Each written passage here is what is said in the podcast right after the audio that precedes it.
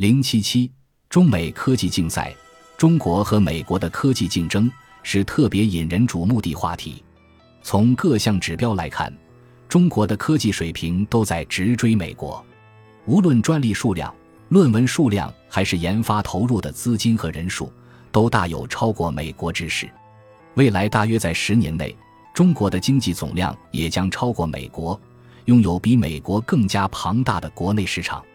中国还将依托达到美国四倍的人口规模，在今后的二十年中继续赶超美国。虽然中国的国内市场将更加庞大，但是对于某些行业，比如娱乐业，市场边界将是文化和语言，而不是国界。例如，一部中国电影的国内市场规模为十四亿人，而英语电影的市场规模接近二十亿人。互联网、软件产品等大多数服务产品的情况也跟电影行业相类似，文化和语言会取代国家成为主要的边界。所以，美国在这些领域会具有一些优势，但这种优势也不是绝对的。比如，在游戏行业，语言就不是太大的障碍。中国的一些游戏公司已经研发出流行于世界的游戏产品。我们还是可以用前面讲过的创新力模型，创新力等于人口数量乘人口能力乘。美国的外部交流量略强于中国，而中国的内部交流量略强于美国。所以，归根结底是人口数量和人口能力的竞争。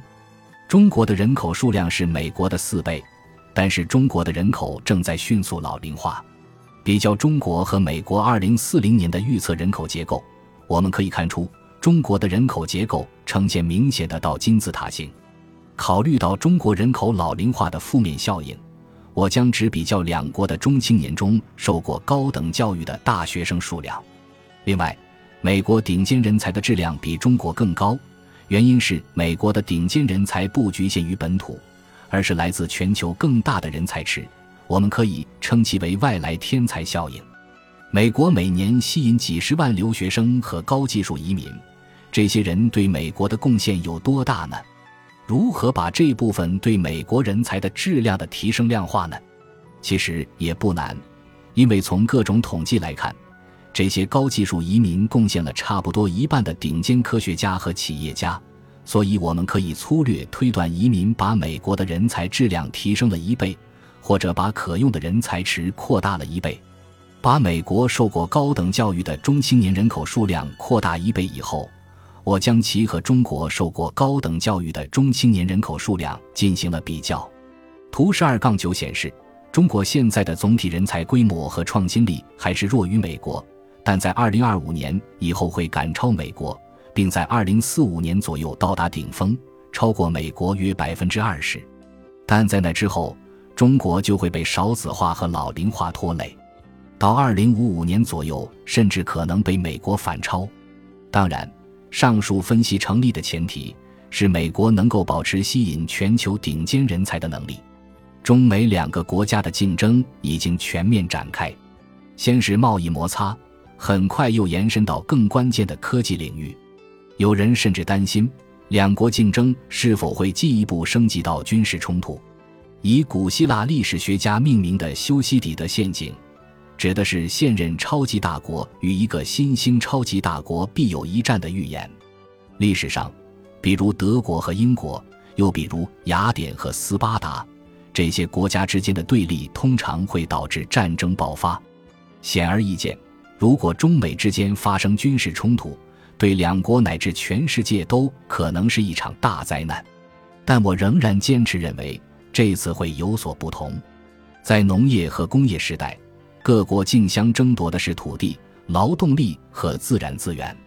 但时至今日，人类头脑中的创新和技术已成为经济中最重要的因素。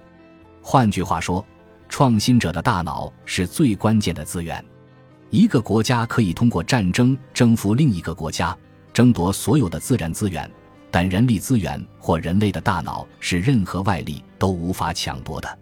假设外国军队占领硅谷，那么硅谷就会立即停止创新，谷歌的工程师会离开美国，在其他地方启动新的搜索引擎。一旦人力资源和创新人才成为最宝贵的资产。传统战争的动机自然也就消失了。今日，经济竞争的关键已经是科技之争，而非资源之争。而科技之争的根本是人才之争，其与战争不可同日而语。它更像是一场选美比赛，为了吸引最优秀的人才，各国需要八仙过海、各显神通，竞相亮出最美丽、最安全的城市名片，辅以最好的公共服务和基础设施。今天，最聪明的大脑具有移动属性，任何侵略性的军事对峙都会制造恐惧和不安全感。导致最有天赋的人才移民到更安全的国家，所以侵略者基本上不能从战争中获利。到二零四零年，中国经济将面临人口老龄化的严重威胁。经验显示，一个老龄化的国家在国内外政策上将趋于保守。